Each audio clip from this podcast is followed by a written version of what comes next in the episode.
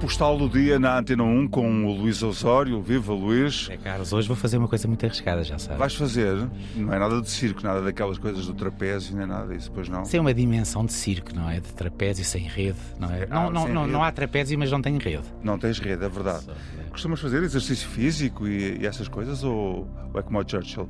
Dava sempre É como o Churchill, não- mas, mas aconteceu-me uh, uma coisa que um dia te conto e até posso contar num postal do dia que, eh, que eu acho que é interessante. Não, não costumo e tenho que o fazer rapidamente. Sim.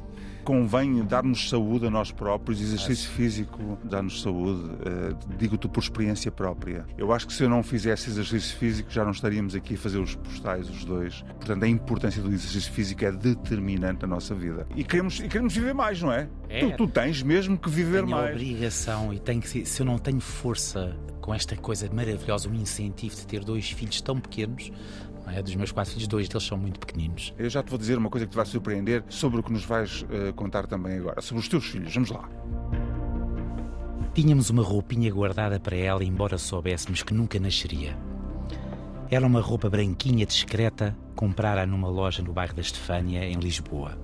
Oferecia à Ana, com quem namorava há pouco. Não queríamos mais filhos. Tomávamos as nossas precauções e também por outros motivos era uma quase impossibilidade. Ofereci-lhe aquele vestidinho como prova de amor.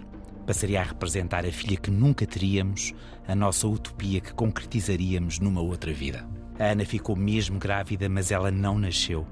Nasceu sim o Afonso, loucura que fintou o desaconselhamento médico, as precauções e até um cordão umbilical com um nó perfeito. E um ano e meio depois, nasceu ela. A Benedita, a dona do vestido que acreditávamos poder um dia oferecer a uma neta, um vestido branquinho com duas listas discretas, quase imperceptíveis, o vestido que usou no seu primeiro dia. A Benedita faz hoje cinco anos. É a minha única filha. Chamamos-lhe Benny. É parecida com a mãe, tem o seu mau feitio, mas a doçura compensa cada medição de forças, cada jantar mal jantado, cada noite que exige a cama dos pais. A Benedita faz-me sentir eterno quando me abraça e faz-me sentir finito e frágil quando nela penso quantos anos terei quando ela tiver 20 anos. Será que vou estar aqui quando eu entrar na faculdade? Será que conhecerei os seus feitos? Os meus netos e seus filhos, se os tiver? O seu namorado ou namorada, por que não? Será que a levarei ao altar se ainda existirem altares? Hoje, dia dos namorados, a Benedita faz cinco anos. Obriga-me a vestir a Maria Bubu e a Maria Gonçalves, pede-me para tomar conta das suas bonecas preferidas quando vai ver televisão ou sai para a escola e eu fico em casa.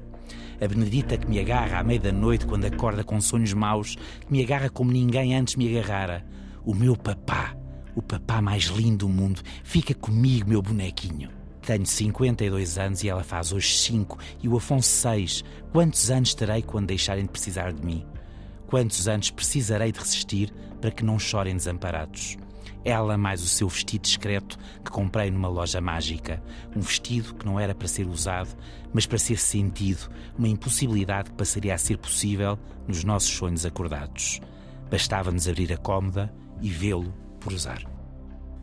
Sabes que cada vez mais os pais são pais tardios. Por isso, escrevi. Porque, normalmente porque as mulheres privilegiam a vida profissional mais do que antigamente e os filhos surgem mais tarde. Esta é a tendência principal. Mas a ciência prova outra coisa: é que os pais, ou seja, quando nós temos filhos, normalmente vivemos mais tempo. E os homens ainda mais que as Mais. mulheres. É a boa notícia que eu te queria dar. que a bom. Que bom. Este postal, que é esta crónica, não é? A crónica que é este postal, o compromisso é que nos damos por Sim, completo. sim. E de vez em quando trago aqui alguma coisa, mas que sirva a quem me está a ouvir. Esta tendência é uma tendência crescente e, de facto, inevitavelmente eu fiz estas Com vantagens e desvantagens. Fiz estas perguntas todas, Zé Carlos, porque repara como é possível este bebê que me chama bonequinho, meu gordinho, quando me abraça à noite depois de um sonho mau. ah, quantos anos eu vou ter quando ela tiver 20 anos? Bolas, eu tenho 70 anos quando ela tiver 20 anos. Será que ainda aqui estou? E quando começamos a fazer contas, porque já não estamos na idade que teoricamente era a idade, a idade que eu tinha quando tive os mais velhos, eu julgo que é uma série de perguntas que muita gente como eu faz. E que é crescente. Hoje, os, os pais dos colegas dos meus filhos mais pequenos são de facto muito mais velhos em média do que eram há 20 anos ou há 30. Outra notícia que eu te quero dar é que tu pensas nisso, mas os teus filhos também vão pensar nisso. Sim. E isso às vezes eh, tem que ser amparado para que não se torne uma coisa menos Sabes boa. que o Afonso, esta semana na escola, estava com um coleguinha e o colega disse assim: Quem és tu?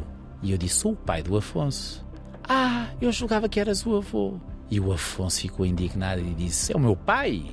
Tu não vês que é o meu pai logo? O Robert De Niro e o Al Pacino foram pais com mais de 75 anos. Portanto, Calma não tens eu- nada que te preocupar. Não, calma Nada que eu preocupar. ainda estou para as curvas. Sim, senhor. Amanhã encontramos outra vez. Zé Carlos, um abraço.